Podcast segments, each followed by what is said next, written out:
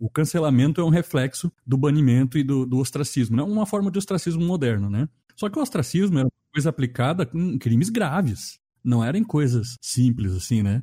Que alguém falou uma coisa atravessada que a gente não concorda, com a qual a gente discorda, aí a gente ativamente cancela. A gente já está tendo visões de mundo diferentes canceladas automaticamente. Já a coisa já vem infiltrada até nós. Olá, meus queridos, minhas queridas. Começando então o nosso segundo episódio do podcast Mundo Interno. Eu aqui, André Vieira, e comigo o meu amigo de bancada aqui, Fábio Bogo. E aí, meu querido? Olá, bom dia, boa tarde, boa noite, pessoal. Galera lavando a louça, pegando um busão. Vem com a gente conversar, trocar uma ideia, que hoje a, a, a, o nosso tema tá na boca do povo. É, hoje o negócio vai pegar fogo. O tema de hoje é cultura do cancelamento provavelmente tu, em algum ponto dessa semana, se tu tá ouvindo a gente no futuro, nós estamos no dia 18 de fevereiro. E mesmo que tu não acompanhe aí o BBB, mesmo que tu não acompanhe as coisas que estão acontecendo, provavelmente tu ouviu falar em cultura do cancelamento, porque só se fala nisso a semana inteira, aliás, as últimas semanas inteiras, né? E é muito interessante, um tema pra gente levantar e discutir o que que é, é bom, é negativo, é positivo, como é que isso influencia. É, são detalhes assim cruciais para a gente conversar sobre esse assunto, né, Fábio? Exatamente. É um assunto mais complexo, né? E justamente o cerne da questão da cultura do cancelamento passa por um problema de simplificação. E a gente está aqui para ajudar é, nesse movimento necessário de respira, calma e não tenta resolver as coisas da maneira mais rápida e intempestiva, porque às vezes a gente precisa usar um pouquinho mais da paciência, pesar as coisas na balança. Nem tudo é tão simples assim, né? Resolvido num golpe de um golpe único. Um golpe de fúria, assim, né? Um golpe de fúria, é. É, o... a cultura do cancelamento é, um, é uma forma de, de punição, né?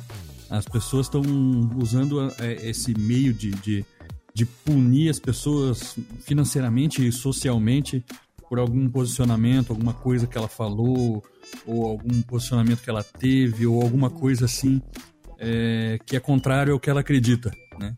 E aí, imediatamente, o primeiro impulso que está acontecendo é excluir essa pessoa de um círculo social, privar essa pessoa, às vezes, do, de, de produtos que ela oferece, de serviços que ela oferece, como a gente vê em, em vários casos de celebridades que estão passando por esse processo de cancelamento nos últimos meses aí. É, isso tem acontecido bastante. Essas pessoas perdem trabalhos, perdem condição financeira, perdem amigos, perdem socialmente, perdem financeiramente. Às vezes por um erro que nem foi tão grave, né? Às vezes um deslize, uma, um comentário mal dado, uma coisa impensada.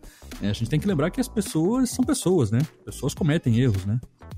o cancelamento é uma prática, né? A cultura do cancelamento é a adoção em massa dessa prática punitiva como medida principal de uh, do, dos cidadãos, né, dos membros de um, de um conjunto social, de fazerem justiça com as próprias mãos.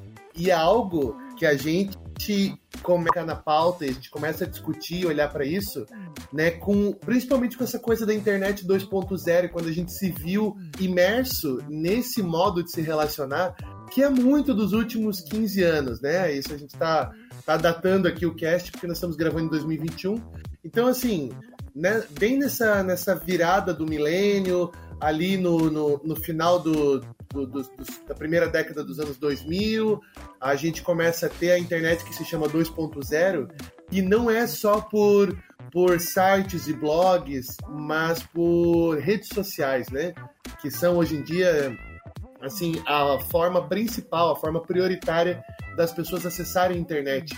Internet quase se torna para muita gente sinônimo de Twitter, Facebook, teve a época do Orkut no Brasil, né, que já passou um tempo, Instagram, é, ou seja, essa é a internet para muita gente, né, e que, que é a, a porta de entrada, a forma mais acessível né, de uso do, do, do mundo virtual, e essa forma, ela tem, né, que é natural da, da internet 2.0, ela tem uma característica muito singular que é você consumidor é ao mesmo tempo o produtor do conteúdo.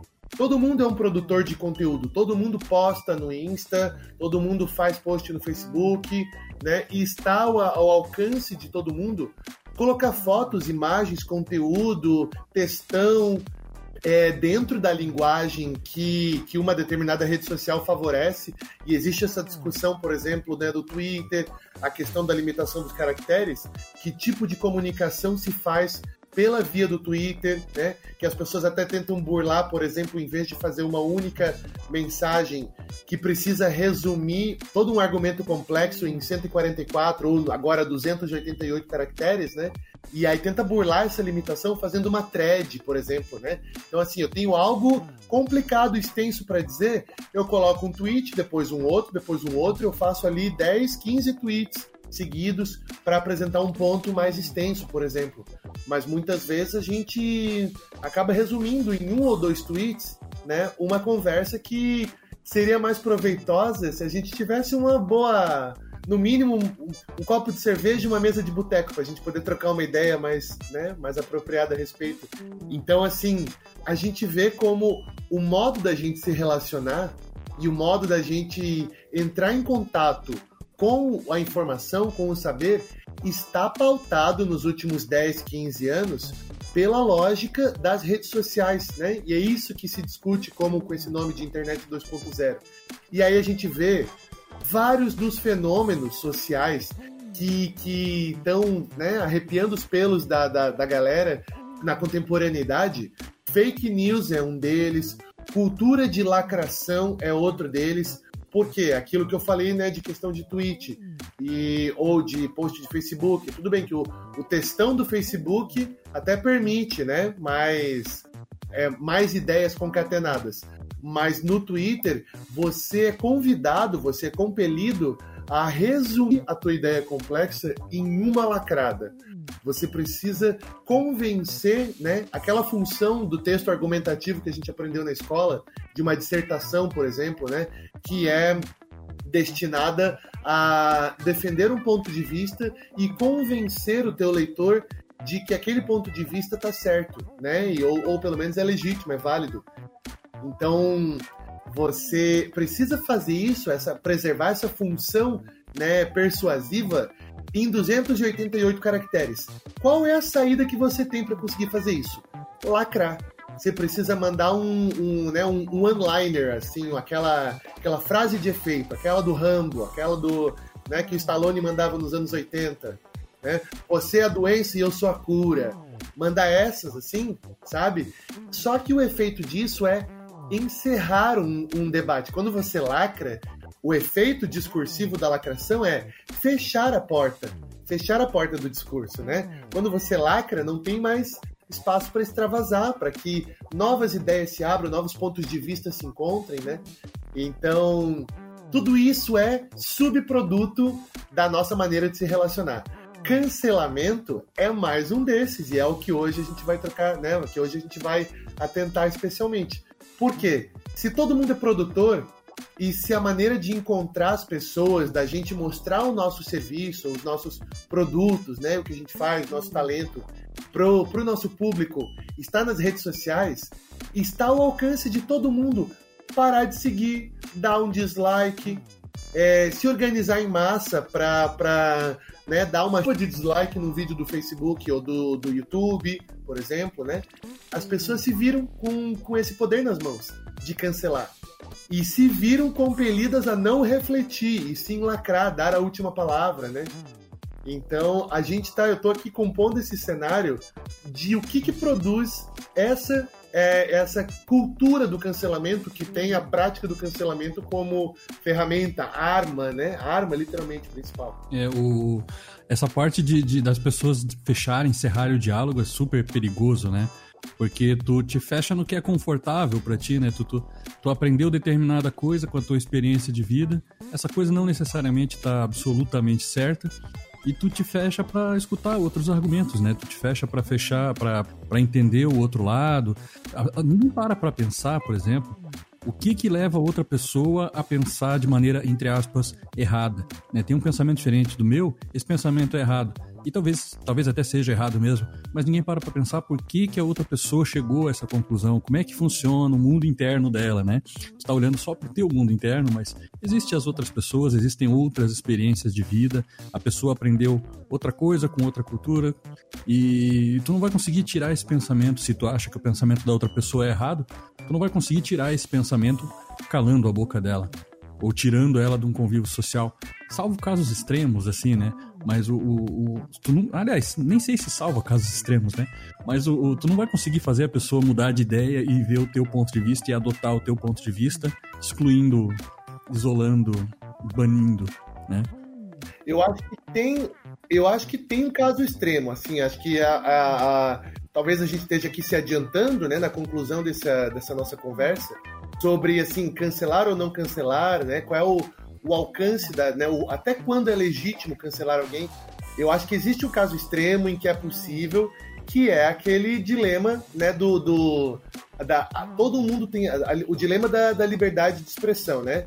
Todo mundo tem direito de se expressar até o ponto em que aquilo que você expressa é a redução da liberdade do outro, né? Ou seja, se eu estou expressando ideias de exclusão, alienação, é, opção, né? É, marginalização de, de determinadas comunidades. Esse tipo de ideia não tem espaço no, no, no, campo de discussão público, né? Realmente. Agora, falar bobagem, falar merda, né? Falar merda nas redes sociais, é, a gente está sujeito a isso, né? Além de, de, de tudo, como eu estava comentando antes, a gente tem um microfone. As pessoas já falavam besteira nos seus círculos internos, né? O tempo todo, há milênios. Mas agora a gente tem um megafone na mão dessas pessoas e elas publicizam essas ideias tortas, né? E aí que a gente, aí que a gente está né, navegando pela, pelas águas curvas, né? De, de, de quando é legítimo cancelar ou não, né? É, aí tu entra num ponto bem interessante que tu falou da, da, da, da onde fere a liberdade do outro, da, onde, né, da, da liberdade de expressão e tal, né? O, a gente vê a, a, cultura do cancelamento, e muito se fala disso, como uma coisa moderna, uma punição moderna, né? Mas isso não é tão moderno, né? E, é, como tu acabou de dizer, é, a, a, existem casos onde o banimento, a exclusão é uma coisa, é uma prática de milênios, né? Lá em Atenas, por exemplo, tinha a prática do ostracismo, né? Ostracismo, tu, se tu atentasse contra a liberdade pública, se tu fizesse alguma coisa muito grave, tu era julgado, né? Isso lá na Grécia Antiga, tipo, antes de Cristo. Tu era julgado e se tu fosse condenado, tinha a, não, não, não, não se era condenado à morte, mas era condenado ao ostracismo. O ostracismo é o quê? Pega as tuas coisas e vaza daqui da cidade, eu não quero mais te ver aqui é um isolamento. Tu pega, tu, tu fica isolado da cidade por 10 anos. O ostracismo era isso na Grécia Antiga. Tu pegava as tuas coisas e some daqui, tu tem até o amanhecer do dia seguinte para sair da cidade. E se tu não sair da cidade, aí o couro come. Mas, basicamente, é, o, a, é um, um, reflexo antigo. O, o, cancelamento é um reflexo do banimento e do, do ostracismo. É uma forma de ostracismo moderno, né? Só que o ostracismo era uma coisa aplicada com crimes graves. Não eram coisas simples, assim, né? E o, o, cancelamento, como tu falou, todo mundo tem uma rede social, todo mundo é produtor do conteúdo que é, participa da produção do conteúdo que está lá, e as pessoas usam esse poder para aplicar uma forma de ostracismo moderno, que é o cancelamento, em qualquer coisa, cara, coisinhas pequenas, sabe? Tipo, às vezes, como eu falei, o cara pode ter falado alguma coisa sem pensar, ou o cara, pô, os humoristas sofrem pra caramba com isso. O cara fez uma piada ali que, que na cabeça dele ficava engraçado, mas que não era pra ofender ninguém, aí alguém se ofendeu, sabe? Eu vou dar um exemplo aqui rapidinho. Eu sou músico também, tenho uma banda, né? É uma banda de música tradicionalista gaúcha, uma coisa aqui da região do sul do país. E a gente fez uma live um, uns dias atrás. Ao vivo, o, o, o host lá, o cara que é o apresentador da live lá, fez uma piadinha com um dos integrantes que era de Pelotas e ele fez uma piadinha sobre ser de Pelotas, alguma coisa assim. E já teve, tipo, foi quase imediato, assim, comentários de ódio no, no, no, na, nos comentários da live ali, reclamando que o cara fez uma piada de pelotas e o próprio cara que foi o alvo da piada, que era o baterista da nossa banda, não se sentiu ofendido e pelo contrário, ficou até bravo, porque as pessoas ficaram bravas com a piada, entende? É uma prática de extremos, assim, né, cara? Tu aplicar um, um ostracismo, um cancelamento moderno numa, numa coisa simples, assim, né?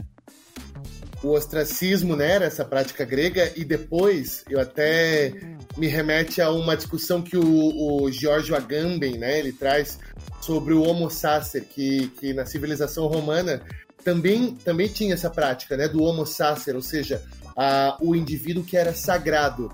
É, o, o o condenado por determinados crimes, né, na, na civilização romana, ele era é, punido com o, a sacralização, ou seja, sagrado não no sentido de que ele era elevado ao, ao campo do divino, mas muito pelo contrário.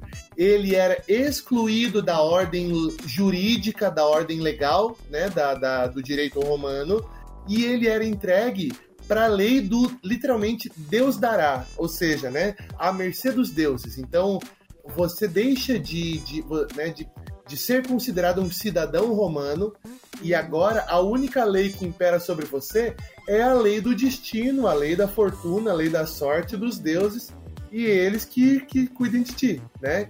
Porque é, crimes contra você não serão mais punidos, né? Porque você não está mais. Você você está excluído do contrato social. E o Agamben, esse filósofo, sociólogo, né, ele, ele traz esse conceito para pensar um, uma gama gigantesca de pessoas que não só é, foram submetidas a esse juízo ao longo da vida, como também nunca tiveram, nunca tiveram acesso ao cidadão, porque o cidadão grego, por exemplo, né, da, da, da polis grega, que era condenado ao ostracismo, para poder perder o direito de ser cidadão, ele teve que ser cidadão em primeiro lugar, né? Só que isso era só uma determinada parcela da população que tinha acesso. Né? A gente não fala de, de toda uma multidão de escravos, de mulheres, de, enfim, né, de, de estrangeiros é, que não tinha direito à cidadania grega, por exemplo, né, na cidade de estado. Então eles já nasceram cancelados, né? Nunca teve, aliás, nunca passaram por cancelamento porque não teve nada que pudesse ser cancelado, né? Nunca houve um, uma legitimidade cidadã deles, né? E essas, essas pessoas a gente ainda a gente ainda né, encontra em grandes números, né? Mas assim, como tu estava comentando, né? O, o direito, né? Assim, a decisão de cancelar era tomada por um grupo de juristas, de, né, de, de, enfim, executores da lei e que tinham chegado até essa posição, tinham sido eleitos, né, tinham sido assim imbuídos dessa autoridade dentro da sua comunidade, dentro da sua cultura, para que pudessem ter esse poder de, de discriminar, né, quem sofreria essa exclusão ou não. E aí a gente pode até né, discutir, conversar aqui se é uma se era um, um julgamento pesado demais ou não. Enfim, estava dentro de um contexto e era exercido por determinadas pessoas. Agora, na cultura do cancelamento, isso está ao alcance de todo mundo. E essa é a revolução. Essa é a grande mudança né, que acontece. Eu posso cancelar, você pode cancelar. Né? É só deixar de seguir alguém. A gente tem outros exemplos, assim, até, por exemplo, de, de organização social, né? De cancelamento em massa, ou do, do Sleeping Giants, esse movimento Sleeping Giants, que ele faz um cancelamento muito específico, muito direto no financiamento, né? Na publicidade, propaganda de, de das empresas que financiam, que, que com marketing, né? Uma prática qualquer. E aí você vai lá e fala assim: a Riachuelo tá financiando um canal do cara. Ô Riachuelo, só para vocês saberem que esse cara aqui no canal dele, ele espalha fake news, ele fala anti-vacina, ele, ele atenta contra o desenvolvimento científico, blá blá blá, e, e coloca para todo mundo. Riachuelo está financiando esse canal. A Riachuelo fica, né, assim, acuada e não tem outra saída senão publicamente manifestar que a partir de hoje não está mais anunciando nesse canal e vai cortar o financiamento de publicidade, propaganda deste canal, não sei o quê. E aí você perde, você corta uma, uma fonte de renda do, do daquele canal. E aí outras começam a fazer. E o Sleeping Giants tem tido um sucesso tremendo, né? Nesse projeto, nessa empreitada, de uh, fechar a torneira de, de grana, né, de determinados canais aí que estão atentando contra valores de uma, de uma hegemonia que a gente entende como, como hegemônicos, né? Só que, claro, a construção dessa hegemonia é um assunto que tu tinha trazido lá no começo, né, André? É, um, é algo muito, muito estranho, né? Que a gente vê isso acontecendo. Ah, a gente vê, a gente tem tido contato, né, nessa coisa de polarização das ideias, polarização ideológica, com pessoas que pensam tão radicalmente diferente da gente, uma visão de mundo tão assim oposta, não é só diversa, não é só distinta, mas literalmente oposta àquilo que a gente defende, acredita e com o qual a gente tem contato e a gente pensa como é que é possível esse cara abrir a boca para falar essas ideias, esse cara que tá tão perto de mim, esse cara que tá na minha família, que é meu tio, que é meu primo, sei lá, né, meu pai, minha mãe, como é que ele construiu, de onde foi essa pessoa com quem eu cresci, a gente brincava junto, e agora ele tá defendendo esse tipo de coisa, meu Deus, não é possível se todo ele, ele a impressão que dá é que ele é o único que fala isso porque o que eu escuto quando eu abro as redes sociais quando eu abro o YouTube o Insta o, o, o Twitter o que seja né todas as pessoas concordam com o jeito como eu penso. E esse cara tá falando sozinho. Ele tá louco só pode estar louco. E aí você vai ver o celular da pessoa e aquilo que, que acontece, o universo, né, o mundo interno que se constrói né, no celular dele é muito diferente do mundo interno que acontece no meu celular. Porque o perfil dele está recebendo conteúdos, opiniões, valores muito diferentes dos meus. E essa é outra coisa, né, daqueles subprodutos que a gente estava comentando da vida virtual, da nossa inserção social nos meios virtuais, nas redes sociais, né? Que é a questão do algoritmo. O algoritmo nos indica aquilo que ele entende que a gente já está interessado e nisso a gente afunila nossa visão de mundo né, de maneira a consumir só aquilo que corrobora, confirma o que a gente já acredita. E a gente Exatamente. constrói um universo de valores e sentidos que o, o nosso colega do lado não compactua e está muito diferente. Quando a gente se tromba e a gente começa a trocar ideia, a gente percebe, gente, o que foi que aconteceu no, nos últimos dois anos com essa pessoa? porque o mundo que ela vive não é mais o mundo que eu vivo, não. A pessoa parece realmente, o outro parece que vive num outro mundo, assim, né? Quando a gente falou desse negócio dos algoritmos, nossa, isso tem causado, hum, talvez a principal, a principal fator de, de dessa polarização no mundo seja isso, né? É, fica a indicação aí para quem gosta. Tem o, o, Dilema das Redes, acho que é esse Perfeito, o nome, né, Fábio? Dilema, Dilema das Redes, é. Dilema das Redes, para quem não, não, não conhece, não é da tecnologia, não conhece como é que funciona o algoritmo, como é que as redes sociais escolhem o que tu vai ver, o que vai aparecer na tua timeline, assista esse documentário, Dilema das Redes. É impressionante, assim, eu já sabia disso porque eu já, já venho da tecnologia, mas assim, para quem não sabe, abre a tua mente assim de um jeito absurdo assim, porque tu tu te percebe naquela situação que eles estão mostrando ali, olha, isso aqui está acontecendo contigo, mas não é só contigo, acontece com todo mundo. E do outro lado, as pessoas que têm a opinião oposta, elas só veem pessoas que têm essa mesma opinião dela. E ela pensa da mesma maneira que tu pensa, meu, como é que essa pessoa pode pensar assim, né? Uma pessoa tão, uma pessoa boa aparentemente de bem e tem um pensamento tão extremo, tão diferente do meu, é, apoia fulano, apoia ciclano, ou não gosta de fulano, não gosta de ciclano. E no celular dela, ela pensa, ela, ela recebe esse material de outras pessoas que pensam igual a ela, e ela também, no, no, no ponto de vista dela, no mundo interno dela, ela também olha para ti e pensa: meu, como é que essa pessoa pode pensar isso? Sabe? Aqui a gente pode até entrar num, numa parte neurológica explicando isso. Tem o tal do viés da confirmação, né? Que é um negócio muito interessante. O viés da confirmação funciona meio assim, para quem não conhece, não ouviu falar. É assim, quando tu acredita em determinada coisa, seja ela o que for, quando tu acredita numa ideia, quando tu acredita num conceito, a tua mente prega uma peça em ti. Tu tem, tu tem uma tendência muito forte a reforçar, se lembrar com bastante clareza de todas as vezes em que, esse, em que essa realidade tua é, aconteceu. E tu tem uma, uma tendência a esquecer completamente ou ignorar qualquer evidência em contrário, né? É o que acontece, por exemplo, com o pessoal da, da terra, do terraplanismo, né? O pessoal que defende terra plana. Eles ignoram qualquer evidência em contrário. Mesmo que tu fale para ele, ele vai, ele vai escutar e vai tipo desconsiderar aquilo. E ele vai considerar só as evidências que corroboram aquela crença dele. Isso, isso, meu, isso pode se expandir para qualquer crença, inclusive religiosas e tudo, né? Sempre tu vai, tu vai dar mais atenção porque tu quer estar tá certo. No fundo, no teu interior, tu quer tá certo. Então tu sempre vai dar mais atenção, a tua emoção sempre vai florescer muito mais para coisas que corroboram aquilo que tu acredita. E aquilo que é contra o que tu acredita, mesmo que tu escute um argumento válido, aquilo que é contra o que tu acredita, tu tem uma tendência muito forte a esquecer daquilo ou ignorar aquilo, ou fingir, não, isso aí não deve ser bem assim, não é possível que seja isso, sabe? É, se chama viés de confirmação. Quem tiver interesse, a gente até pode fazer um podcast sobre isso, né? Como isso influencia a nossa vida, né?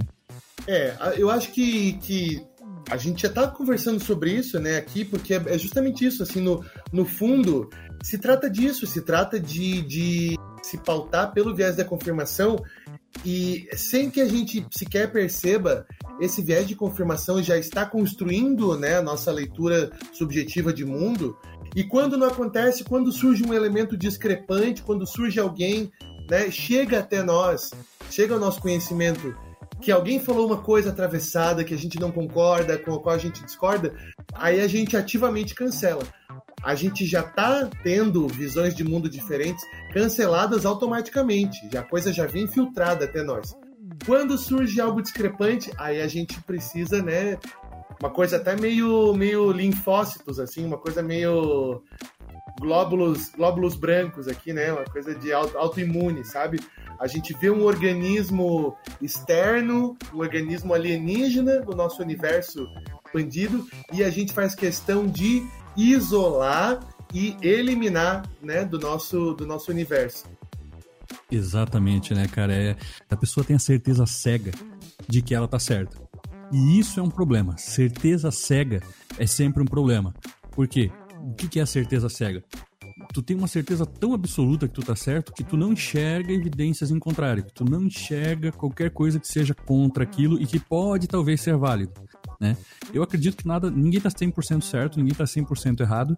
É, nada é 100% mal e nada é 100% bom, né? Tudo tem o, o yin e o yang, né? Se tu for olhar o desenho do yin e o yang, tem a bolinha em cima, tem metade do, do, do, círculo é preto, mas tem uma bolinha branca. A outra metade é branca, mas tem uma bolinha preta.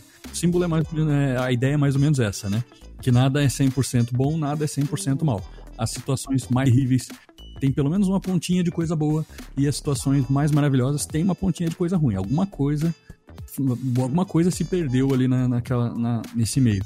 A gente, quando a gente junta uh, as emoções, assim, que é, o cancelamento é muito, uma, uma, coisa muito emocional, assim, é muito visceral, né? Tem aquela sensação de justiça, tem aquela coisa que vai, eu vou, eu vou me vingar de quem, de quem apoiou uma coisa contra mim ou contra o meu conceito. Eu vou, ele, esse cara vai ver só, esse cara vai, ele vai ser cancelado. Tem uma coisa de vingança, assim. E quando a emoção toma conta num, em qualquer discurso, em qualquer conceito, tem uma coisa chamada dissonância cognitiva. A dissonância cognitiva rouba completamente a tua razão. A dissonância cognitiva é uma vontade muito grande de estar certo e de defender um ponto de vista teu. Quando tu entra numa discussão com uma pessoa, isso nem falando, pode ser online também, mas hum, botando como exemplo uma discussão ao vivo, quando tu tá conversando com alguém e essa conversa começa a se exaltar e essa conversa começa a, a aflorar e vira uma discussão. Quando os dois lados têm é, os dois lados têm opiniões opostas, e aí ou tu ou o outro lado começa a levantar a voz, começa a, a entrar naquela situação de conflito, e aí dispara a dissonância cognitiva. Você para de raciocinar, você para de escutar o que a pessoa está falando e você só quer defender o teu ponto de vista. Você Mas só quer. Que isso não começaria.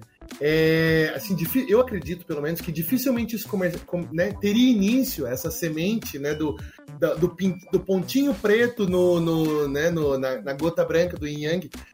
Eu acho que dificilmente teria começado se a gente tivesse majoritariamente dialogando né, no, na vida real.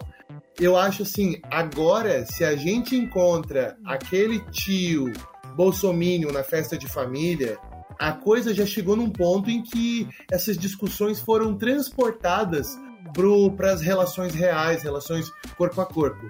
Mas o, o espaço em que isso se cria, né, que isso ganha força, ganha raiz, é o espaço do virtual sabe? Em que as coisas estão ali escritas e, e, dificilmente tem entonação, as conversas acontecem de um outro jeito, as relações são anônimas, você está ali sobre um perfil, né? Você não está, primeiro, né? Te, te mostrando por inteiro e aí confrontando diretamente uma opinião contrária. Porque se a gente começa uma discussão ao vivo e a cores, a gente escuta, a gente pode até, na maioria das vezes, discordar ou perguntar ou problematizar, ou até ter a cabeça dura e não querer mudar de opinião, mas pelo menos a gente né, se escuta e, e, dá um espaço enquanto a gente está respirando, o outro o outro está falando. A coisa acontece de uma outra maneira no mundo virtual, né? Por essas, essas maneiras que a gente estava explicando, né? Da, da, do viés de confirmação, do algoritmo, dessa tendência à polarização, das opiniões. E a gente constrói um reforço dos nossos valores tão forte, tão, tão é, hermético, tão fechado, que quando a gente chega né, numa conversa ao vivo, a gente já tá com a cabeça fechada totalmente e aí já tá pleno de, de pseudo-argumentos. E aí a coisa já desandou, a bola de neve já correu morro abaixo, né? É, não só presencialmente, né? Quando o cara entra nessa certeza cega, assim, especialmente alimentado pelos algoritmos, assim, né? Pô, tá todo mundo pensando assim, tu quer fazer parte de um grupo, né? Isso é antropológico, isso é, isso é, é, é evolutivo do ser humano, né? Tu quer fazer parte de um grupo. E se todo mundo tá falando X, mesmo que talvez tu tenha dúvida se aquele X é certo ou não, tu vai entrar na onda do grupo, né? O efeito manada, né? Tu vai entrar na onda do grupo porque tu quer fazer parte de um grupo, tu quer fazer parte daquele grupo, né? Imagina que tu tem uma roda de amigos e pensa X e só tu pensa Y, sabe? É muito difícil alguém manter a sua, a sua opinião contra todo mundo do grupo dele, sabe? Já que a gente está falando de efeito manada e seguir o grupo, talvez seja o momento da gente introduzir assim o disparador, né? O que, que nos levou a, a a fazer esse, gravar esse podcast sobre esse tema nesse momento, né, do, do, do Brasil, nesse momento histórico do Brasil, né? O que está acontecendo com o, o, BBB, Carol Conká, eu acho que a gente já começou entrando na, na coisa né, teórica, a gente já começou muito além de Carol Conká. Vamos, vamos dar um passinho atrás aqui, voltar, para a gente tentar explicar para quem estiver ouvindo esse cast daqui a um tempo, né? E, e tudo, você, né, ouvinte do futuro, tudo que você escutar de fevereiro de 2021 no Brasil vai ter inevitavelmente alguma coisa a ver com, com, com esse que é o grande fenômeno que está ocupando a nossa cabeça agora, que é o BBB, né? Que, que já está na, na, sua 21 primeira edição, né? Já passou. O, o, que eu escuto o pessoal comentando agora é assim: eu já passei daquela fase de fingir que eu não escuto, que eu não assisto BBB. O BBB é, uma, BBB é um entretenimento menor, né? De menor menor importância, menor relevância. Eu acho que as pessoas já entenderam. Eu, te, eu assim, faço a minha meia-culpa, eu também já passei por isso, né? E realmente, no, no a, a, meu Deus, se o BBB tá na 21 primeira edição, faz 19 edições que eu não assisto, né? Então, eu assistia quando era moleque, as primeiras. Eu lembro do Serginho, do Bambam com a, a vassoura, né? Maria Eugênia. Isso eu lembro. E até... Eu assisti até a edição do alemão, cara. Depois da edição do alemão, eu não assisti mais. E, e aí, pois é, a gente né, parou.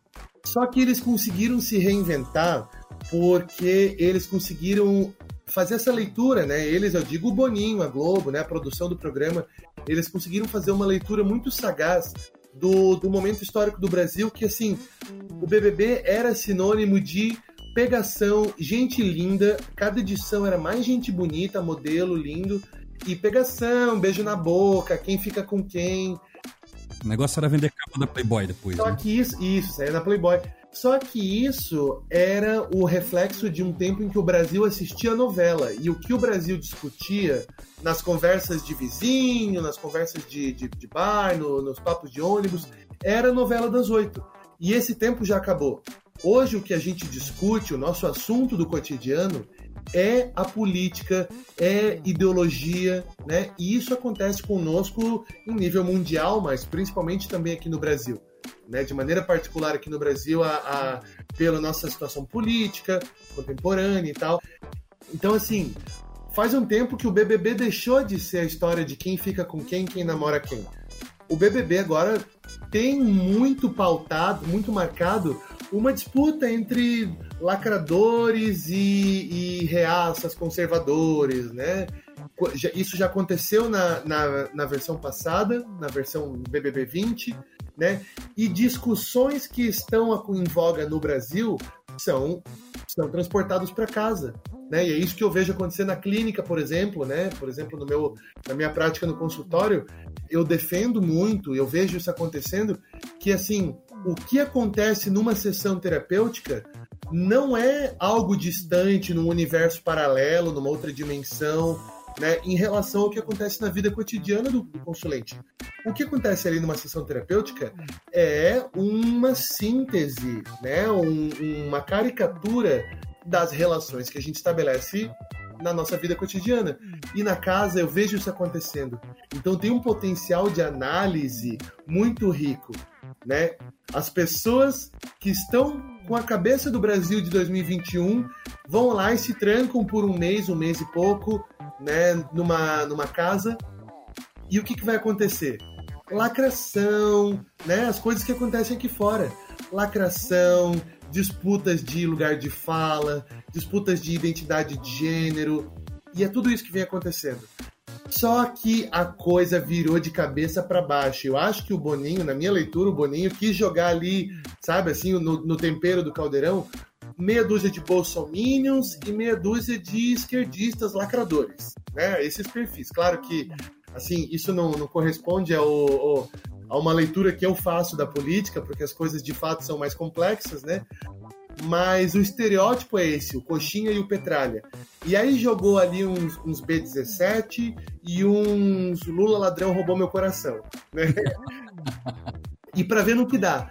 Só que a coisa virou de cabeça para baixo porque a gente tem, por exemplo, uma, uma Lumena da vida, né, que, que é assim o exagero absoluto, o, o, né, a caricatura completa do que é um lacrador, que dá nojo e dá ojeriza até para quem tem um pensamento progressista, sabe? É tudo que não se deve fazer, é tudo que um, né, assim, movi os movimentos feministas não devem, não devem ser e fazer se eles querem ter algum poder de persuasão, de mostrar a legitimidade das suas pautas, né? E não querem dar tiro no pé, eles devem fazer tudo ao contrário do que a Lumena faz, né? E a mesma coisa com os discursos identitários, o discurso de lugar de fala. E quando chega no caso da Carol Conká, a coisa vai para um outro nível ainda maior, porque a gente vê alguém usando as ferramentas de empoderamento das minorias, né, esse empoderamento das pessoas que a gente né, citou ali como sempre historicamente tendo sido canceladas e marginalizadas e que agora né, tem se apropriado nos últimos anos com muita luta, muito suor do seu poder de, de afirmação discursiva, de afirmação de si, né, da sua identidade, da sua cultura, da sua voz. E a gente vê uma pessoa fazendo uso dessa surfando nessa onda de, de assim reestruturação do, do, do, da distribuição de poder para oprimir. Então a gente vê uma mulher preta, rapper, né, humilhando um outro rapaz negro, que é o Lucas. E a gente vê que aquilo ali não se trata de luta identitária. A gente não pode olhar para essa questão, e eu acho que ninguém está fazendo isso, né? Olhar para Carol Conká. Eu, na verdade, eu, eu, minto, eu me enganei. Eu disse que ninguém está fazendo isso, mas, mas claro que tá, claro que tá assim.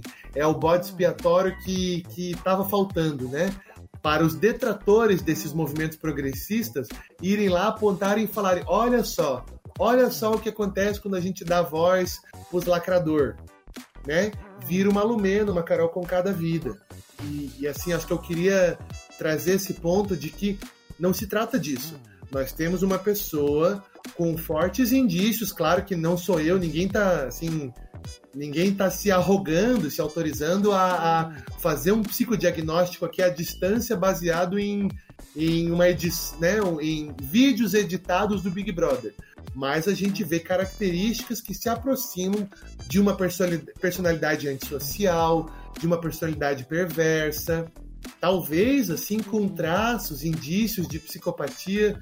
Estamos dizendo que Carol Conká é psicopata? Não, né? Ou sociopata de maneira nenhuma, mas ela ilustra, né? Ela nos ajuda a pensar o que seria esse perfil, né? Se, se, se você, como profissional, for fazer esse psicodiagnóstico, você vai procurar sintomas é, de comportamentais parecidos, levemente parecidos com isso que a Carol Conká vinha apresentando, que é é, seduzir uma população, né? Então, tudo isso que eu, que eu tô trazendo aqui foi porque tu trouxe, né, André, a questão do, do de seguir a manada e de, de, né, de ir junto com, com as vozes né, de liderança, e a gente vê o poder que a Carol Conká tem de angariar posições, de se aproveitar de um lugar, né, de, de que já foi conquistado. Então, assim, respeita a mamacita, porque a mamacita tá falando como mulher preta. E se você falar contra mim,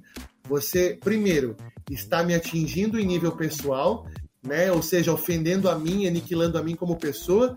E segundo, você está aniquilando todas as décadas de lutas, né, pelos direitos civis negros, pelos direitos das mulheres, pela, né, pelo empoderamento feminino e tudo isso que eu represento. Então eu sou a porta-voz de todos esses discursos por revolução social. E se você discorda de mim, você está do lado errado da história, sabe?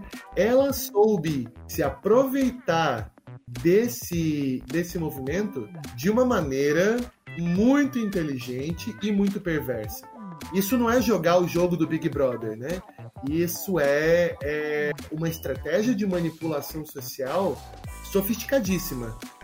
E Sim. a gente entrou na questão do cancelamento, porque enquanto ela tá lá fazendo e acontecendo na, dentro da casa, e a gente vê isso nessa amostra ali de, de 20 pessoas, aqui fora ela tá perdendo milhões em patrocínio, milhões de seguidores, né? E a é. gente está vendo o efeito do cancelamento acontecendo aqui é, volta. Pois é. O efeito monada ele tem um, ele tem um limite, né? É, normalmente esse limite é o exagero. As pessoas seguem um, uma, um determinado padrão, seguem um, uma, uma, uma, figura que, que, se, se mostra como um personagem que representa elas. Como eu falei, as pessoas querem fazer parte de um grupo, né? As pessoas sempre querem fazer parte de um grupo e tem alguém que representa aquele grupo. Né? Isso acontece com putz, praticamente qualquer grupo, cara. Qualquer grupo vai ter um, uma pessoa que é o símbolo daquele grupo né, um grupo político, um grupo ideológico, um grupo religioso, um grupo whatever, de qualquer coisa, tem uma pessoa que é o símbolo daquele grupo. E aí ela ganha esse poder, né? Ela ganha esse poder social de, de, de o que ela faz tem, tem a força de, de um movimento enorme, de um monte de pessoas atrás dela sustentando o que ela faz. Porém, há um limite, né? Há um limite. Normalmente o exagero é o que é o que quebra esse limite. Quando a pessoa exagera do uso desse poder ou quando a pessoa vai a um ponto. Vai, eu queria ir por esse caminho, mas, mas não tão longe assim, tu foi longe demais. Aí a pessoa perde esse poder, e tu nada perde. Eu sinto que esse ponto. É legal assim abrir um parênteses e dizer que eu não sei quanto é ti, André, mas eu nunca liguei a TV na Globo para assistir um episódio. A gente fica sabendo porque isso é o assunto que está nas redes, né? E de novo, voltando para a coisa das redes, isso chega na, na para mim, né? É, vídeos, cortes, discussões, comentários, né? Então tudo isso eu tô sabendo porque porque é a discussão que está em pauta no Brasil hoje, mas nunca assisti um episódio completo, né? É, é, essa edição também não tem episódio nenhum, assim, eu, como eu falei lá na introdução já do, do, do, podcast, eu falei, né, mesmo que tu não veja BBB, mesmo que tu não acompanhe, é meio que impossível, a não ser que tu esteja realmente totalmente isolado, sem internet, sem TV, sem nada, e tu não tenha ouvido falar nesse termo, cancelamento, cultura do cancelamento e tal, é o termo que está sendo discutido agora, é o que está nos trending topics aí do mundo, né? Mas e... essa ressalva, assim, só voltando para esse ponto do, do, do, exagero que tu traz, que eu acho relevante, eu acho que ele é uma, uma perspectiva importantíssima para a gente entender uma lumena da vida. Eu acho que a lumena é uma questão de exagero delas, né? Entender que ela ocupa um lugar como mulher negra, inclusive é uma psicóloga, né, que está precisando muito fazer uma terapia. E aí a coisa vai para um nível fora, né, assim, totalmente exagerado. Então ela é uma militante, como, como diz o, o Meteoro Brasil, ela é uma militante de uma única causa, que é a causa Lumena, né? Uhum. E aí o meme que tá, que tá rodando aí é você não pode falar nada sem, porque, a não ser que a Lumena tenha te autorizado. Então, assim, eu não deveria estar falando isso aqui porque a Lumena não me autorizou a dizer isso, né? Eu preciso pedir permissão para ela para falar isso. Então a gente discute essa questão do exagero, da, da, da inversão de poderes, né? Então aquele que era o oprimido, como não está pautado por um projeto de, de abertura e, né, de, do diálogo, da intersubjetividade, e sim por um projeto de inversão de poderes, é uma pessoa que começa a ocupar um lugar de opressor. Né?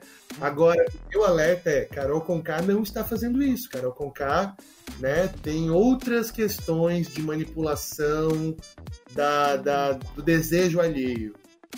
Né? E é, um, é só um disfarce de militância. Nem é. se trata disso, né? É, como tu falou, ela tem, tem requintes de crueldade ali do jeito que ela trata o rapaz, né?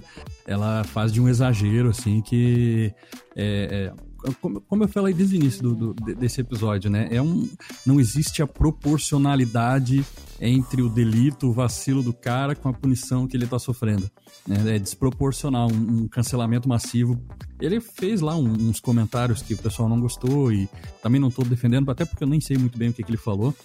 É, eu, eu complementando o que tu falou, eu não assisto o BBB, mas não é porque é BBB. Eu não assisto porque eu não tenho TV aberta já há bastante tempo, ele tem TV aberta. E no Lucas, ele, ele bebeu, né, numa festa, bem no começo, na primeira festa do, do, do, Big Brother, e ele foi de pessoa em pessoa com uma proposta de fazer uma panelinha, vamos fazer uma panelinha e tirar o outro grupo do jogo, e aí todo mundo falou, cala a boca, cara, o que, você tá falando, né? De, de, meu Deus, na primeira semana ainda, tá querendo fazer uma aliança né, exclusiva e de, de, de formar um timinho para destruir os outros e tal.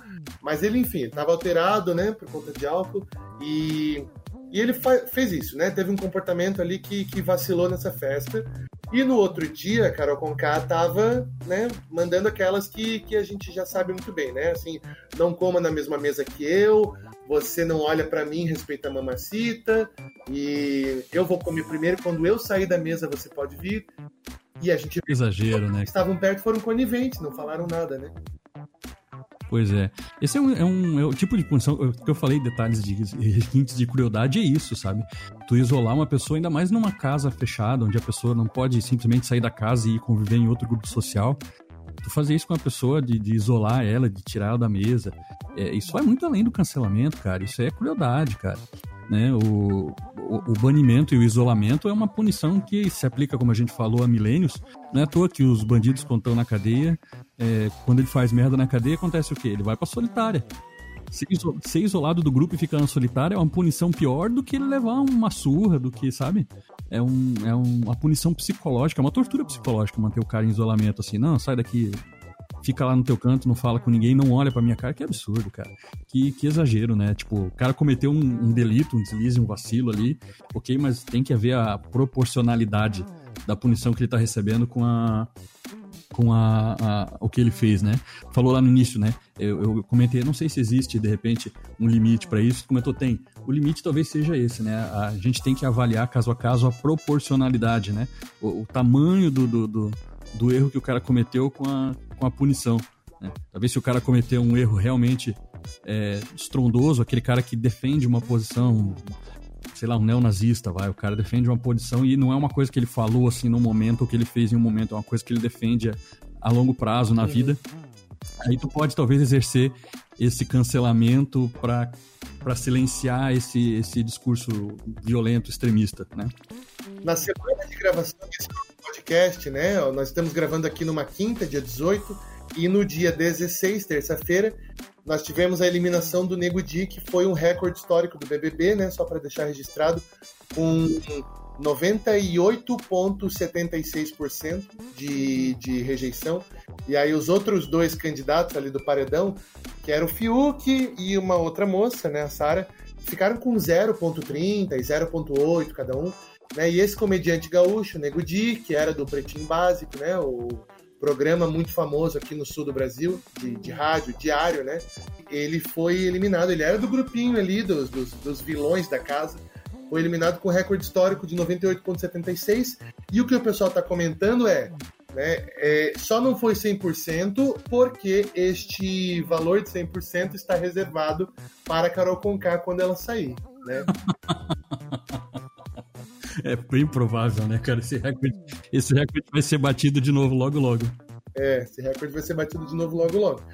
Então, é isso. O final da história, o resumo da ópera é esse, né? Carol Conká está absolutamente cancelada. Ela é, ela é um grande exemplo de cancelamento né, no Brasil e ela nos leva a, a discutir sobre qual é o limite da cultura de cancelamento, né? Qual é, o, qual é a punição adequada e quem é que decide? Porque não é uma única pessoa que está decidindo, né? No caso ali da, da, eu não, eu não entendo o que acontece dentro da casa ali com a Carol Conká como cultura do cancelamento, porque ali é, é, abuso, tortura psicológica, é outra coisa, né? Crueldade. A cultura do cancelamento não tem dono, não tem voz. Ela é fenômeno de massa. Não existe ninguém que você possa entrevistar, se você for um jornalista e quiser entrevistar. Estamos aqui com o responsável pelo cancela... movimento de cancelamento da Carol Conká. Dificilmente você vai encontrar uma cabeça de um movimento desse, porque é um movimento, por natureza, é rizomático, público, né? múltiplo. E aí isso aconteceu, né? Assim, sem um epicentro, mas aconteceu como um levante em massa do Brasil todo. E aí? E, aí? No caso da Carol Conká, tinha outra solução para ela? É cancelamento que, que cabe a ela? Quem decide? Quem define? O que, que tu acha, André? É complicadíssimo, né? Se tu fala que tu tu quer promover um diálogo e tal e tu não te dá tu não dá o direito do outro dialogar né como é que tu vai promover um conceito novo, né? Ela quer, ela levanta essa bandeira, tô defendendo uma, uma bandeira X, um movimento X, e é só que eu tô defendendo, mas tu não pode falar, é só, só eu que posso falar, entendeu? É, um, é, é complicadíssimo, né? E aí quando tu te isola da, do diálogo, tu não te mostra aberto ao diálogo, ninguém vai dialogar contigo, né? Se tu, se tu se coloca, isso serve para qualquer movimento, não só pro, não só pro, pro, que ela defende, para qualquer movimento. O cancelamento tá, tá sendo meio que isso, assim, sabe? Tipo, eu vou defender isso aqui, e mas você não pode falar. É, é só eu defendendo isso aqui, não existe diálogo, né? Ou eu não gostei do que tu falou, então, então eu vou cancelar você da minha vida, da existência. Não, não existe diálogo. E aí acontece o que acontece com todo mundo, né? O ser humano erra, né? E aí, quando tu erra, tu não vai, tu não vai ter o benefício de ter diálogo. Se tu não te abriu o diálogo, tu não vai ter o benefício do diálogo. É, é complicadíssimo essa situação. Agora, com ela, eu não sei, assim, eu não, não, não, eu não sei se eu consigo ver isso como positivo, mas é uma coisa que está acontecendo. As pessoas estão vendo a uma borda. Né? Já aconteceu. O limite. Ela já, já está efetivado. E diferente de outros cancelamentos, assim, que o pessoal chama, né? Que o pessoal até banaliza. Nossa, falei uma coisa no Twitter, não gostaram e me cancelaram. Mas assim, né, são, acontecem, sabe, em menor escala, pequenos cancelamentos, a pessoa perde ali mil, dois mil seguidores, depois ganha de novo, né? E, e você tá dando a cara a tapa, né? Você tá se expondo a público, expondo a sua opinião e transformando isso em conteúdo, você tá sujeito a, a, a essa instabilidade, né? Você vai perder seguidores, depois vai ganhar e tal. Então, né, nem sempre essa cultura do cancelamento chega às últimas consequências da pessoa sumir do mapa completamente. Agora, Carol Conká, ela vai ser cancelada no sentido do, do da, da vida profissional dela, né? Do, do, dos shows que ela ia fazer que já foram cancelados. Acho que ela tinha programa de TV, alguma coisa que estava engatilhado para ela aí também que ela perdeu. Isso. Alguma coisa assim, né? O fã clube dela, né? O Instagram do fã clube da Carol Conká fez um último post assim: estamos fechando esse perfil porque nós criamos para valorizar a Carol Conká, mas agora no BBB a gente descobriu que ela é uma pessoa horrível, queremos que ela se foda e vamos fechar o perfil. E aí cancelaram. Cara, olha o tamanho que isso tá tomando, cara. É, no caso da Carol Conká em específico, ela potencializou o efeito disso. Se, se fosse fora da casa, ela poderia ainda contornar, né? Como ela está em isolamento e ela não sabe que está sendo reprovada, que está sendo cancelada, ela continua fazendo, apesar das, das manifestações em contrário, né? As pessoas manifestam, mas ela não está sabendo, então ela não, ela, não, ela não tem essa noção de que está errado. Ela vai continuar fazendo, né? Até revela, revela um pouco do, que seria na vida pessoal, né? Que às vezes a pessoa se desculpa em público, né? Eu fiz alguma coisa e pá, tomei um cancelamento. Igual teve um caso de uma repórter aí que, que fez uma crítica de um, videoclipe da, da Beyoncé. E, e, aí tomou um monte de cancelamento, porque não pode falar mal da Beyoncé, e ela nem, nem falou mal dela, falou mal de alguma coisa do cenário, alguma coisa cenográfica e tal. Era uma crítica num videoclipe.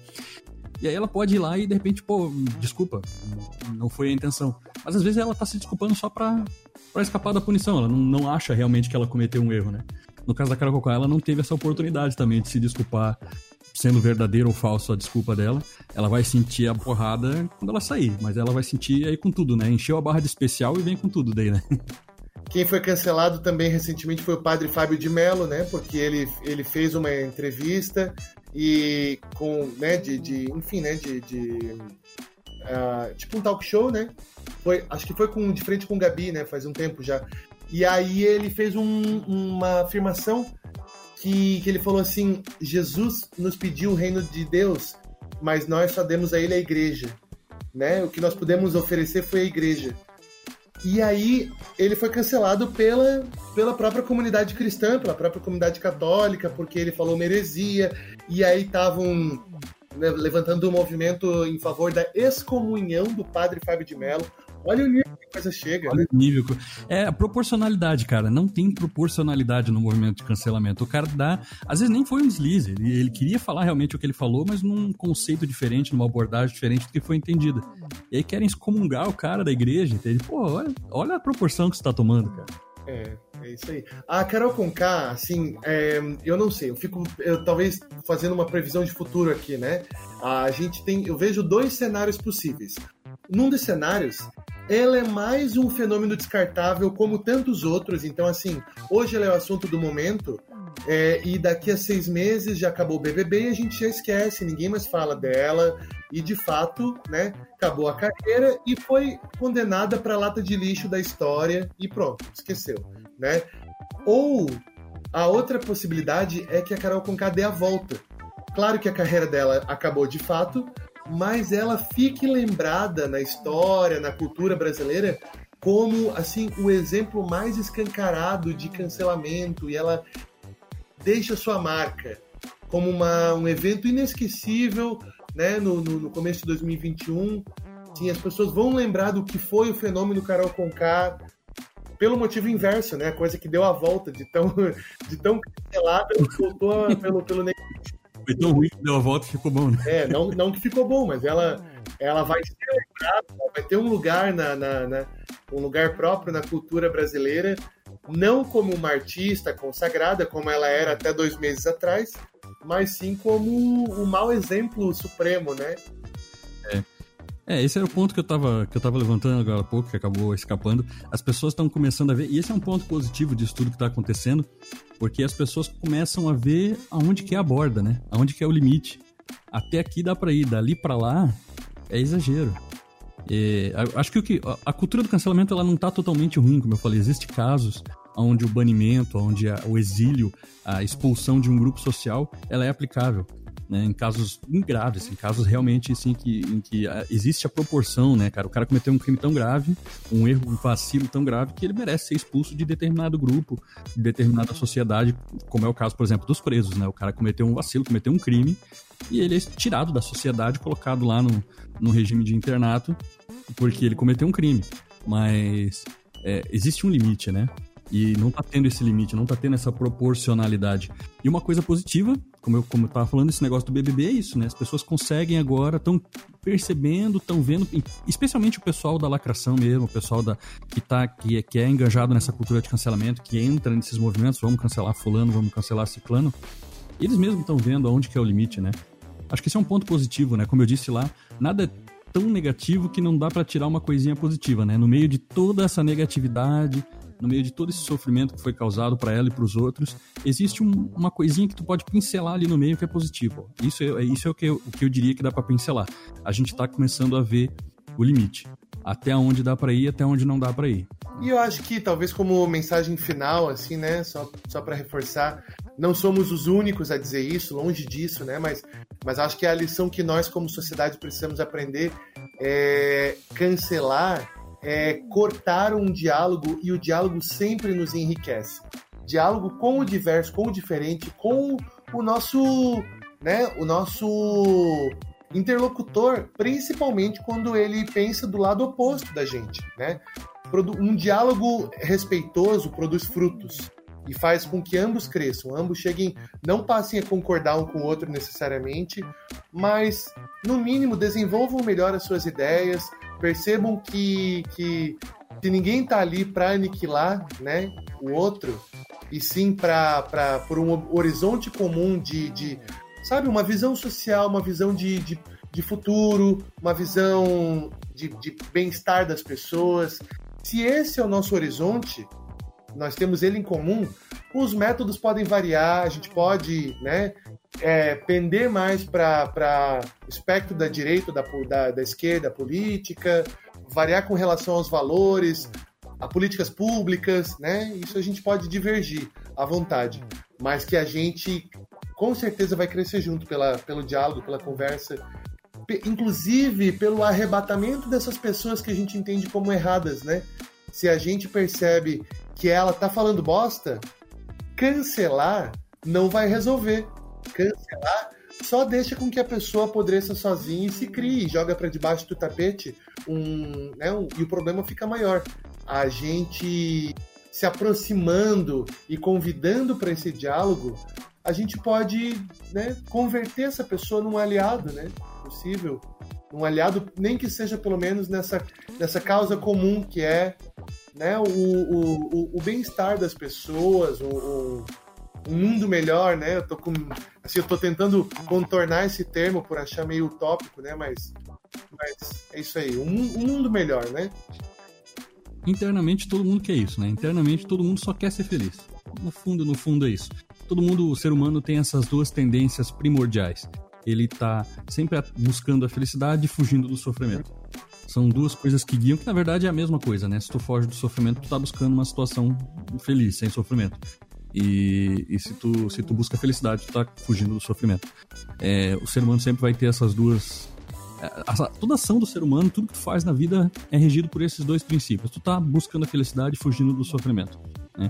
Quando tu, tu pega uma pessoa que pensa diferente de ti e, e isola ela do teu círculo, não quer, mas essa pessoa fala muita merda, não quer mais ouvir o que ela tá falando o que, que, vai acontecer? Essa pessoa vai se juntar com outras pessoas que pensam igual a ela e só vai reforçar o um movimento contra aquilo que tu pensa. Né? Quando tu traz essa pessoa para perto de ti, entendendo que ela só quer ser feliz também e que na visão de mundo dela talvez esteja distorcido a maneira como ela acha que ela vai ser feliz. Ela acha que vai ser feliz, por exemplo, acontecer tal coisa no Brasil, se tal movimento vencer. Aí ela acha que ela vai ser feliz daquele jeito, mas se ela só tá buscando felicidade igual tu, só a ideia dela tá talvez um pouco distorcida. Assim como a tua, tu tem que ter essa humildade de saber que talvez a tua esteja um pouco distorcida também, né? É, isso ficou muito claro vários anos atrás quando teve o, o, o plebiscito plebiscito não, referendo sobre armas de fogo, né? Que a gente ia liberar ou não ia liberar a posse de arma de fogo. Eu confesso que naquela época eu era absolutamente contra o posse da arma de fogo.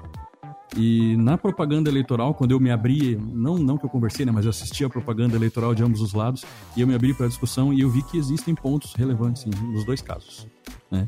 É, estou contando um pouquinho da minha experiência, como eu cheguei nessa, como eu comecei a chegar nessa conclusão que a gente tem que abrir para o diálogo, né? As pessoas que defendiam o porte de armas diziam, tem gente que é que mora numa região rural e que é muito afastada e que não dá para a polícia chegar lá. Se ele for atacado, ele não tem defesa. Tem gente que é policial e que se aposentou e ao longo da carreira de policial ele fez inimigos na, naquela atividade policial e ele está indefeso se ele não tiver uma arma. Então, quando tu olha para tua realidade como cidadão de bem, isso é até um assunto para a gente conversar em outro momento, só dando um exemplo aqui, né? Quando tu olha para tua, pro teu mundo interno, tu olha, tu, não, eu sou um cidadão de bem, não me meto com criminalidade, é só ficar na minha que tá tudo certo. Mas nem todo mundo vive essa realidade tua. Às vezes a realidade do outro depende de outras condições. Então, se tu tem uma opinião e outra pessoa tem uma opinião oposta. Já me refiro ao estômago, né? Que o, o auto-intitulado cidadão de bem, né? É um. É, é, o mais, é o mais hipócrita de todos, né? É o cidadão, cidadão de bem, defensor da família, que faz três, quatro famílias por aí, né? É, é, tem essa figura, né? Essa figura, essa figura do folclore brasileiro, né? O cidadão de bem, né? É, o cidadão de bem ele é tão ele é tão danoso quanto o lacrador, né? Porque ambos estão naquela certeza cega de que estão certos. E do lado Exatamente. contrário é o inimigo a ser derrotado, né? Exato, o inimigo a ser derrotado. Esse é o ponto-chave, né, cara? Como se o outro lado fosse um inimigo a ser derrotado. O negócio ganha meio uma proporção de jornada do herói, de Hollywood. É, existe o herói, que sou eu, e existe o outro lado, que é tudo que é de perverso, tudo que é de ruim, né? E dificilmente tu vai encontrar uma pessoa que é tudo que há de ruim, sabe? Às vezes a pessoa tá fazendo aquilo, mas com uma intenção boa. Ela tá fazendo algo que tu considera ruim, mas a intenção dela é boa. É consertar alguma coisa, é promover alguma coisa boa. Só que com meios meio meio desandados, assim, com meio, meio duvidosos. Mas é, quando a gente para para dialogar, a gente começa a ver essas coisas, sabe? Quando a gente para para olhar o teu mundo interno e tu para para olhar, para tentar. Quando tu olha o teu mundo interno, tu ganha esta habilidade de se projetar no mundo interno do outro. Né? Tu ganha essa habilidade de conseguir olhar o outro como uma pessoa que também está tentando ser feliz igual você e que tem ideias diferentes porque teve uma criação diferente, porque teve uma vida diferente, porque tem condições diferentes. E tu te colocando no lugar do outro, tu ganha superpoderes sociais. É mais ou menos assim.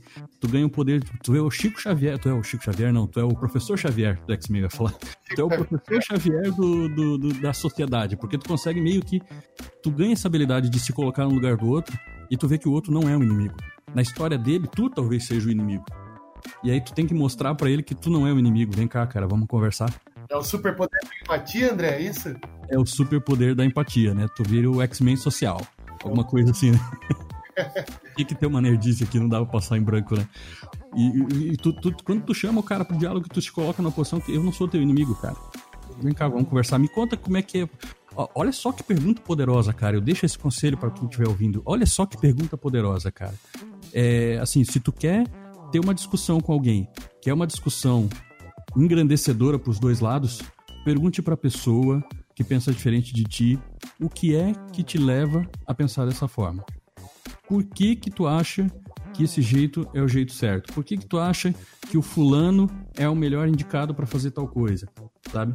É, mas pergunta no, no, no, com o coração aberto, não pergunta é, mas, assim, já. De fato, manifeste curiosidade, faça perguntas, né? Fique curioso, tente entender. Não, é. porque é, não é aquela coisa. Por que que tu acha isso? Né? Não é um, não é uma pergunta no tom acusatório, né? É. Não é como é que tu pode pensar isso, né? Como é que tu pode pensar isso já é um tom acusatório. Tu tem que pensar assim, tu, tu, tu tá perguntando pra pessoa realmente com o coração aberto para ouvir o que ela tem a dizer. Primeiro tu ouve, cara, depois tu julga, depois tu entende, mas primeiro tu tenta entender.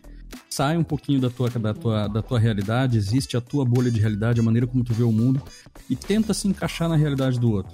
Sabe? Isso é uma pergunta, cara, isso é uma pergunta maravilhosa para tu fazer amigos, para tu, meu, ter, para tu criar uma conexão com a outra pessoa. Tu cria uma conexão com a outra pessoa quando tu tenta entender o mundo dela. E tu pergunta pra pessoa por que que tu pensa desse jeito. Mas não num tom acusatório, realmente com o coração aberto e também não fazendo o que muita gente faz e pergunta por que, que tu pensa assim. E enquanto a pessoa tá falando, tu já parou de prestar atenção no que a pessoa tá falando e tá esperando só ela calar a boca para tu colocar o teu argumento. Não tem isso, tá ligado? Quando acontece isso. Claro. Tu nem tá ouvindo o que o outro tá falando, tu só tá esperando ele parar um, um segundinho para respirar e tu já vai meter um argumento em cima dele porque tu quer vencer. Uma coisa é um diálogo é... e outra coisa é uma dupla de monólogos, né? Exatamente, cara. Tem um diálogo e uma dupla de monólogos. Perfeito, cara. Par, um par de monólogos, né? O par de monólogos, é. Exatamente, cara. É, um, realmente vai com a intenção de entender o que a pessoa tá falando, sabe? Isso é mil vezes melhor para tu promover um movimento, porque tu promove uma discussão que onde a pessoa não se sente naquele papel de inimigo. É tu não é o inimigo dela. Tu só tá tentando entender. E quando tu só tá tentando entender, a pessoa também se abre para te entender. Né? É um negócio muito bonito, assim, para se fazer amigos ao invés de fazer inimigos. Né? Muito bom. É isso, meu querido. É. Mais alguma coisa que você quer colocar? Acho que é isso. Acho que conseguimos dar a volta aí nos, né, em todos os nossos pontos hoje. Claro que tem sempre muito mais coisa para falar, né? Mas aí a gente. É, mas aí vai virar. Contar, um, né? Vai virar um Senhor dos Anéis aqui, esse, esse, esse podcast, se a gente se estender muito também, né? Eu nem sei quanto tempo tem aqui, já tem bastante tempo de gravação. Então é isso, meus queridos. A gente encerra por aqui e deixando as nossas redes sociais. No meu Instagram você me encontra em arroba sou André Vieira.